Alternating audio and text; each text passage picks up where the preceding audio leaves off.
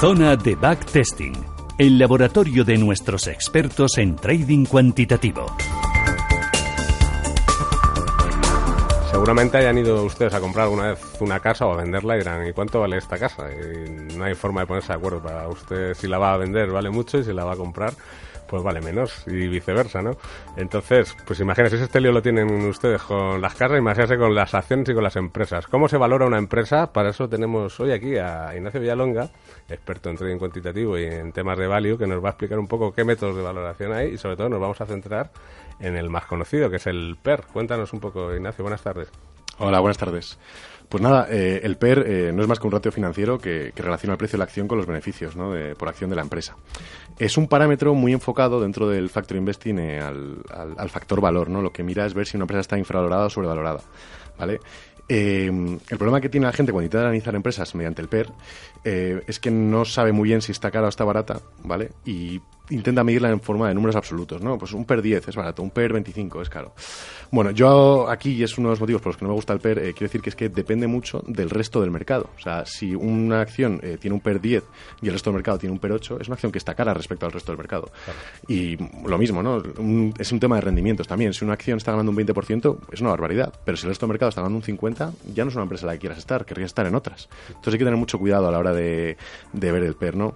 Luego también, de, al depender de dos factores, ¿no? Que es el precio y los beneficios, eh, hay que ver. el precio es muy pequeño, la empresa está infravalorada, hay algún dato, ¿no? Detrás de esa infravaloración que nos está capando, ¿no? Algo del tema de fraudes, ¿hay algún problema que no estamos viendo? Eh, o al revés, ¿no? está, está barata porque los rendimientos son muy altos, ¿no? Y, son rendimientos que no van a volver a repetirse. Bueno, son cosas que, hay que preguntarse. Hay un estudio muy bueno de nuestros compañeros de Zona Value explicando el PER que resuelve muchísimas dudas y aporta bastantes datos al respecto. ¿Y dónde se puede encontrar ese estudio? En Zona Value. Ajá, que es un... Es un portal. Un portal, zonavalue.es. Eso es. Pues muy bien. Eh, ¿Nos podría explicar también qué otros eh, múltiplos se utilizan para valorar una empresa aparte del PER? Eh, sí, por supuesto. bueno, los más clásicos son el Enterprise Value, ¿no? que es el, valor de la empresa entre los beneficios, o incluso entre los beneficios antes de amortizaciones, intereses, depreciación y demás, ¿no? el EBITDA. Luego también se utiliza mucho el precio entre el, el Free Class Flow y demás. Pero vamos, al final la idea que tienes que tener muy clara es eh, qué es lo que estás buscando. ¿no? Si estás buscando eh, mirar los rendimientos respecto a lo que vale, si estás mirando la capacidad que tiene de generar retornos, Luego, ni siquiera todos los autores eh, académicos ni, los propios gestores utilizan los mismos, eh, la misma información dentro de cada ratio. Hay mucha gente que quiere incluir un tipo de, retorno, otra gente los retornos no los quiere meter de una forma, los quiere meter de otra. Greenblatt al final tenía un retorno sobre inversión que utilizaba que era diferente a, al clásico en ese momento. Bueno, y viendo que, esto es igual que comprar casas, que no se pone todo el mundo de acuerdo, danos alguna clave, algún qué haces tú cuando quieres saber si una empresa está barata o está cara, qué, cosas miras ahí.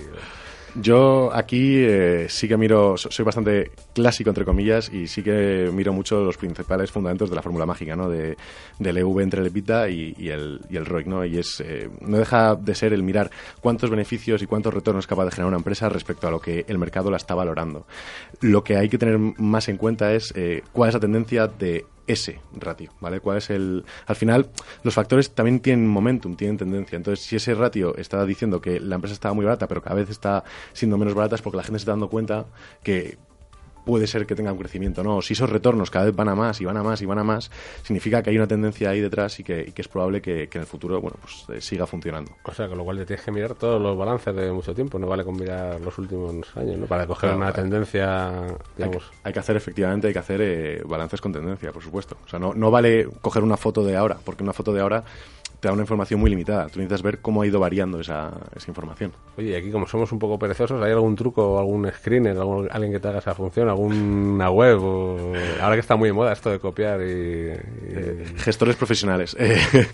Eh, eh, bueno, hay muchos softwares que te pueden ayudar a, a, sacar la información y tratarla, pero al final creo que es responsabilidad de cada uno el saber el, en qué está invirtiendo y el cómo qué es lo que está buscando, ¿no? El cómo, cómo adaptarse al mercado. No, no se puede delegar todo. Hay que ser responsable. el software descartado, ¿no? O sea, para hacer una aproximación. ¿Sabes qué pasa? Que si te metes en, un software y te digo, no, mira, en este screener vas a encontrar empresas que funcionan de cierta forma, puedes llegar a entender que con eso vale. Y no, con eso no vale. Y luego vienen los sustos, ¿no? Claro. Ese es el problema. Y los problemas y las quejas, sobre todo.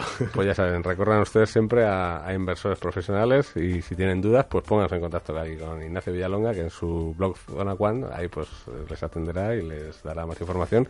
Y escúchenle sus podcasts, que es muy interesante y ahí amplía mucha más información de la que podemos aquí ampliar en Mercado de Divisas. Muchas gracias, Raúl. Ignacio, muchas gracias por estar esta tarde con nosotros. Un saludo. Gracias.